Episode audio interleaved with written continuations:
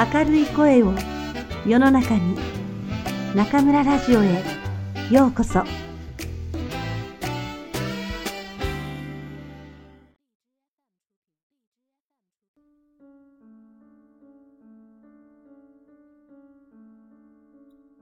浪屋雑貨店の奇跡。東野敬吾。第一章。回答は牛乳箱に。2手紙を読み終え三人で顔を見合わせたなんだこれ最初に声を発したのは翔太だったなんでこんな手紙を投げ込んできたんだ悩んでるからだろう？公平が言ったそう書いてある。それはわかってるよ。どうして悩み相談の手紙を雑貨屋に放り込むんだと言ってるんだ。しかも、誰も住んでいない潰れた雑貨屋に。そんなことを俺に聞かれたってわかんないよ。公平になんか聞いてねえよ。ただ疑問を言っただけだ。なんだこれって。二人のやりとりを聞き流し、厚也は封筒の中を覗いた。折りたたんだ封筒が入っていて、宛名のところに月のうさぎとサインペンで記してあった。どういうことだろうな。ようやく彼も言葉を発した。凝ったいたずらってことでもなさそうだ。本気で相談している。しかもかなり深刻な悩みだ。どこかと間違えたんじゃないか？翔太が言った。どこかにさ、悩み相談に乗ってくれる雑貨屋があって、そこと間違えたんだよ、きっと。厚也は懐中電灯を取り立ち上がった。確かめてくる。裏の勝手口から外に出て、店の前に回った。懐中電灯で汚れた看板を照らした。目を凝らす。ペンキが剥げ落ちて、ひどく読みにくいが、雑貨の前にある文字は、波屋に間違いなさそうだった。屋内に戻り、そのことを二人に話した。じゃあ、やっぱりこの店なのか。こんな廃屋に手紙を投げ込んで、まともに答えが返ってくると思うかね、普通。翔太が首をかしげた。波屋違いとか？そう言ったのは公平だ。どこかに本物の波や雑貨店があって、名前が同じだから間違えたんじゃないか？いや、それはありえない。あの看板の薄い文字は波屋だと思って読まなきゃ読めない。それよりも、厚也は先ほどの週刊誌を取り出した。どこかで見たような気がするんだよな。見たって？翔太が聞く。波屋っていう文字だ。確か、この週刊誌に載ってたんじゃなかったかな。え？厚也は週刊誌の目次を開いた。さっと視線を走らせる。すぐに目が一箇所で止まった。その記事は、代表版悩み解決の雑貨店というものだった。これだ。波屋じゃなくて悩みだけど。ページを開いた。そこに載っていたのは次のような記事だった。どんな悩みも解決してくれる雑貨店が評判だ。九段の店はバツバツ市にある波屋雑貨店。夜相談事を書いた手紙をシャッターの郵便口から投げ込んでおけば、翌日には店の裏にある牛乳箱に回答が入っている。店主の波屋裕二さん、72歳が笑いながら話す。きっかけは近所の子供たちとの口喧嘩。店のことを悩み、悩みとわざと間違えるんです。看板にお取り寄せもできます。ご相談ください。と書いてあるものですから、じいさん、だったら悩みの相談をしてもいいのかと尋ねてきたんです。ああ、いいとも。どんな相談にでも乗ってやると答えたら、本当に相談にやってきた。冗談がきっかけですから、最初の頃はふざけた相談事ばかりでした。勉強は嫌いだけど、通信簿をオール5にしたい。どうしたらいいか。とかね。だけどこっちが意地になって真面目に答えていたら、だんだんと真剣な内容が増えてきた。お父さんとお母さんが喧嘩ばかりしていて辛いとかね。そのうちに相談事は手紙に書いてシャッターのポストに入れてもらうことにしました。返事は裏の牛乳箱に入れておく。そうすれば匿名の相談にも対応できますからね。するとある時期から大人の相談事も舞い込むようになったんです。私みたいな平凡なじいさんに相談しても仕方がないと思うのですが、とりあえず私なりに一生懸命考えて回答するようにしています。どんな悩みが多いですかと尋ねたところ、圧倒的に多いのが恋の悩みらしい。でも実は、それに答えるのが一番苦手なんですよね、とナミヤさん。それがご自身の悩みらしい。記事には小さな写真がついていた。そこに写っているのは間違いなくこの店だった。小柄な老人がその前に立っている。この週刊誌が残ってたのはたまたまじゃなくてわざと残してあったんだな。自分ちのことが載ってるから。いや、それにしても、驚いたな、と、厚也はつぶやいた。悩み相談の浪屋雑貨店か。まだ相談事を持ち込んでくる人間がいるのか。40年も経ってるのに。そう言って、月のうさぎからの手紙を見た。翔太が便箋を手にした。噂を聞きましたって書いてある。浪屋雑貨店さんの噂をって。これを読む限りだと、最近聞いたって感じだ。っていうことは、まだそういう噂が残ってるのかな厚也は腕組みをした。そうなのかもしれない。考えにくいけど、ボケた年寄りから話を聞いたんじゃないか？公平が言った。その年寄りは、浪屋雑貨店がこんな風になってることを知らないで、うさぎさんにそんな話をしたんだよ。いや、仮にそうだとしたら、この家を見た時点でおかしいと気づくはずだ。誰も住んでないことは明らかだからな。じゃあ、うさぎさんの頭がおかしいんだ。悩みすぎてノイローゼになってるんだ。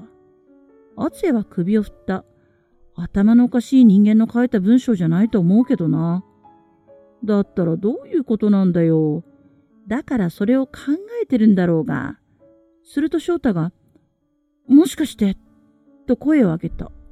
まだ続いてるんじゃないの？敦也は翔太を見た。何が？だから悩み相談が、ここで。ここで？どういう意味だ？今、ここには誰も住んでないけど、悩み相談の受付だけはしているんじゃないか？ってこと。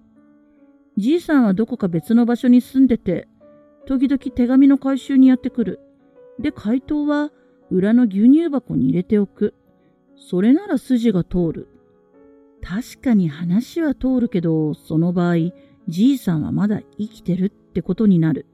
とっくに110歳を超えてるぜ。代替わりしてるんじゃないの？だけど、人が出入りした形跡なんて全くないぞ。家の中には入ってないんだよ。シャッターを開ければ手紙は回収できる。翔太の話はうなずけるものではあった。確かめようということになり、三人で店に行った。するとシャッターは内側から溶接して開かないようになっていた。くそと翔太は吐き捨てた。一体どういうことだよ。三人は和室に戻った。厚也は改めて月のうさぎからの手紙を読んだ。なあ、どうする？翔太が厚也に聞いてきた。まあ、気にする必要はないんじゃないか朝になればどうせ出ていくわけだし。厚也は手紙を封筒に戻し、畳の上に置いた。沈黙が少し続いた。風の音が聞こえる。ろうそくの炎がほんの少しだけ揺れていた。この人、どうするのかな？公平がぽつりと言った。何が？厚也は聞いた。だから、と言って公平は続けた。オリンピックだよ。諦めるのかな？さあな、と、汗は首を振った。そういうわけにもいかないんじゃないか？そう言ったのは翔太だ。だって恋人は、この人がオリンピックに出ることを望んでるわけだし。でもさ、好きな人が病気で死にそうなんだろ？そんな時に練習なんてやってられないよ。一緒にいた方がいいよ。恋人だって本当はそう思ってるんじゃないかな。公平が珍しく強気の口調で反論した。俺はそんなことないと思うな。恋人は彼女の晴れ姿が見たくて病気と戦ってるんだ。せめてその日までは生き延びようと頑張ってるんだと思う。それなのに彼女がオリンピックを捨てたらもう生きる気力がなくなっちまうじゃないか。でもさ、ここにも書いてあるけど何をするにも上の空だと思うんだ。そんなんじゃ結局オリンピックには出られないよ。恋人と会えなくて挙句に願いも叶わないんじゃ踏んだり蹴ったりだと思わないか？だから死ぬ気で頑張らなきゃいけないわけだよ、この人は。あれこれ悩んでる場合じゃないんだ。恋人のためにも必死に練習して、何としてでもオリンピック出場を勝ち取る。それしか残されていないわけよ。ええー、と、公平は顔を歪めた。そんなの俺には無理だな。お前にやれと言ってるわけじゃねえよ。このうさぎさんに言ってるんだ。いや、俺、自分にできないことを人にやれとは言えないんだよね。翔太は自分だったらどう？できる？公平に問われ、翔太は返答に窮したようだ。ふてくされたような顔を敦也に向け、敦也はどうよ？と尋ねてきた。敦也は二人の顔を交互に眺めた。お前ら何を真剣に語り合ってんの？そんなこと、俺たちが考える必要ないだろう。じゃあこの手紙はどうするわけ？公平が聞く。どうするってどうしようもねえよ。でも何か返事を書かないと放ってはおけないよ。は？あ敦也は公平の丸い顔を見返した。返事書く気かよ。公平はうなずいた。書いた方がいいんじゃないの？だって勝手に手紙開けちゃったわけだし。何言ってんだ？ここには本来誰もいないんだぜ。そんなところに手紙なんかを投げ込む方が悪いんだ。返事がなくて当たり前なんだよ。翔太だってそう思うだろ？翔太は顎を撫でた。まあそう言われりゃそうかな。だろ？ほっときゃいいんだよ。余計なことはするな。敦也は店へ行き、障子紙のロールをいくつか持ってくると、それを二人に渡した。ほら、これを敷いて寝ろ。サンキューと翔太はいい。公平はありがとうと言って受け取った。敦也は障子紙を畳の上に広げ、慎重に横になった。目を閉じて眠ろうとしたが、二人が動く気配がないことが気になり、目を開けて顔を起こした。二人は障子紙を抱えたままであぐらをかいていた。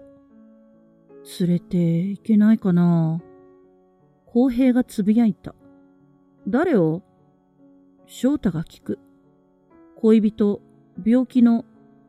彼女の合宿や遠征先とかへ連れて行けたらずっと一緒にいたままで彼女は練習できるし試合にも出られる。いやそれは無理だろう。病人なんだぜ。しかもあと半年の命っていう。でも動けないかどうかはわからないよ。車椅子での移動ならできるとか、そういうレベルだったら連れて行けるんじゃないの？もしそれができるんなら、こんな風に相談してこねえよ。多分寝たきりで動かすわけにはいかないんだ。そうなのかな？そうなんだよ、多分。おい、と、敦也は声をかけた。いつまでくだらねえことを喋ってるんだ。ほっとけって言ってるだろう。二人は気まずそうに口をつぐみ、うなだれた。だがすぐに翔太が顔を上げた。敦也の言ってることはわかるんだけど、なんか放っておけなくてさ。だってこのうさぎさん、かなり本気で悩んでるみたいだぜ。どうにかしてやりたいじゃないか。敦也はふんと鼻を鳴らし、体を起こした。どうにかしてやりたい？笑わせるなよ。俺たちみたいなものに何ができる？金はない。学歴はない。コネもない。俺たちにできることといえば、ケチな空き巣狙いぐらいだ。それにしたって、ちっとも計画通りに運ばない。なんとか金目のものを奪ったと思ったら、逃走用の車が交渉と来てる。だからこんなところで埃まみれになってるんだろうが。自分のことでさえ何一つ満足にできない俺たちが、人の相談に乗るなんてこと、できるわけないじゃねえか。敦也がまくし立てると、翔太は首をすくめるようにうつむいた。とにかく、さっさと寝ろ。朝になったら通勤客が動き出す。それに紛れて逃げるんだ。そう言うと、敦也は再び横になった。ようやく翔太が障子紙を敷き始めた。しかし、その動きは遅い。なあ、と公平がためらいがちに口を開いた。とりあえず何か書かない？何かって？翔太が聞く。だから返事をだよ。このままだとなんか気になって。バカかお前は。敦也は言った。そんなことを気にしてどうすんだよ。でもさ、何か書いてやるだけでも随分違うと思うんだよね。話を聞いてくれただけでもありがたいってことよくあるじゃないか。この人はさ、誰にも悩みを打ち明けられずに苦しんでるんだよ。大したアドバイスはできなくても、あなたの悩みはよくわかりました。頑張ってくださいって答えてやったら、きっと少しは気持ちが楽になるんじゃないかな。け、と、敦也は吐き捨てた。だったら好きにしろよ。どんだけバカなんだ。公平は立ち上がった。何か書くものないかな文房具があったみたいだぞ。翔太と公平は店に出て行くと、しばらくごそごそしてから戻ってきた。書くものあったのか？敦也は聞いた。うん、サインペンはどれも書けなくなってたけど、ボールペンは書けた。あと、便箋もあった。公平が嬉しそうな顔で答え、隣の台所に入った。テーブルの上で便箋を広げ、椅子に座った。さてと、なんて書こうか。お前、今言ってたじゃないか。あなたの悩みはよくわかりました。頑張ってくださいって。そう書けばいいだろう。敦也は言った。いや、それだけだと、ちょっとそっけなくないかな。敦也はちっと舌を鳴らした。勝手にしろ。さっきのはどうよ。彼氏も一緒に連れて行ったらどうだっていう案。翔太が言った。それができるんなら、こんな風に相談してこないだろうって言ったのは翔太じゃないか。さっきはそう言ったけど、一応確かめてみたらどうかなと思ったんだ。公平は迷い顔を敦也に向けてきた。どう思う？知らねえよ。と、敦也は横を向いた。公平はボールペンを手にした。だが、書き始める前に、また敦也たちの方を見た。手紙の出だしってどんな風に書くんだっけ？ああ、なんかあったな。背景とか前略とか、翔太が言った。でも別にいらないだろう？そんなのは。この相談の手紙だって何も書いてないし、メールのつもりで書けばいいんだよ。あ、そうか。メールだと思えばいいんだ。えー、っと、メールじゃなくて手紙読みましたか。手、が、み、よ、み、ま、し、た、と。声出さなくていいよ。翔太が注意した。公平が文字を書く音が敦也の耳にも伝わってきた。かなり筆圧が強いようだ。しばらくして、できた、と言って、公平が便箋を持ってやってきた。翔太がそれを受け取った。汚ねえ字だなあ。敦也も横から覗き込んだ。本当に汚い字だった。おまけにひらがなばかりだ。手紙読みました。大変ですね。あなたの悩みはよくわかりました。一つ思いついたのですが、あなたの行くところへ彼も連れて行けばいいのじゃないですか？あまりいいアイディアを出せずにすみません。どう？公平が聞いてきた。まあいいんじゃないの？翔太が答え、なあ、と敦也に同意を求めてきた。どうでもいいよ。と敦也は言った。公平は便箋を丁寧に畳むと、同封されていた月のうさぎ宛ての封筒に入れた。箱に入れてこよう。そう言って裏口から出て行った。敦也はため息をついた。まったく、何を考えてやがるんだ。見ず知らずの他人の相談に乗ってる場合かよ。翔太まで一緒になって何をやってるんだ。そう言うなよ。たまにはいいじゃないか。なんだよ、たまにはって。だってさ、普通なら俺たちが誰かの悩みを聞くなんてことないだろう。俺たちになんか誰も相談しようとしない。多分一生ないぜ。これが最初で最後だ。だから一回ぐらいいいじゃないかってこと。ふんと、敦也はまた鼻を鳴らした。そういうのを身の程知らずって言うんだ。公平が戻ってきた。牛乳箱の蓋が硬くて参ったよ。ずいぶん長い間使われてないんじゃないかな。そりゃそうだろう。今時牛乳配達なんてないと言いかけたところで、敦也は言葉を切った。おい、小平。お前手袋はどうした？手袋？それならここにあるよ。テーブルの上を指した。お前、いつの間に外したんだ？手紙を書くとき。だって手袋をはめてたら字を書きにくいから。バカ野郎厚也は立ち上がった。便箋に指紋がついたかもしれないだろう。指紋？何かまずかった？とぼけた顔で聞く公平の丸い方を、厚也はひっぱたきたくなった。いずれ警察は、俺たちがここに潜んでたことに気づく。もし牛乳箱の返事を、月のうさぎとかいう女が回収しなかったらどうなる？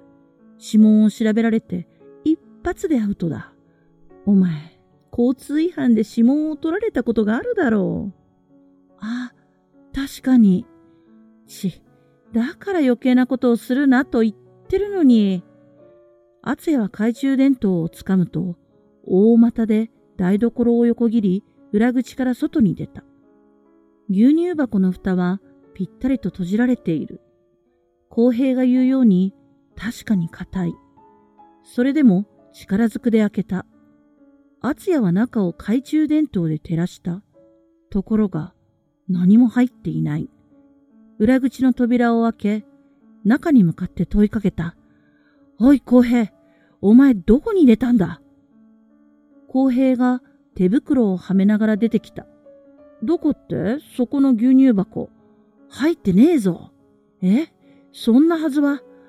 入れたつもりが落っことしたんじゃねえか？厚也は懐中電灯で地面を照らした。絶対にそんなことないよ。確かに入れたって。じゃあ、どこへ消えたんだ？さあ、と公平が首をひねったとき、ドタドタと駆け寄る足音がして、翔太が出てきた。なんだ？どうした？厚也が聞いた。店の方で物音がしたから様子を見に行ったら、郵便用の小窓の下にこれが落ちてた。翔太が青ざめた表情で差し出したのは、一通の封筒だった。厚也は息を飲んだ。懐中電灯を消し、足音を立てぬよう、ゆっくりと家の脇を通った。物陰からこっそりと店の前を覗いた。しかし、そこに人影はなかった。誰かが立ち去った気配もなかった。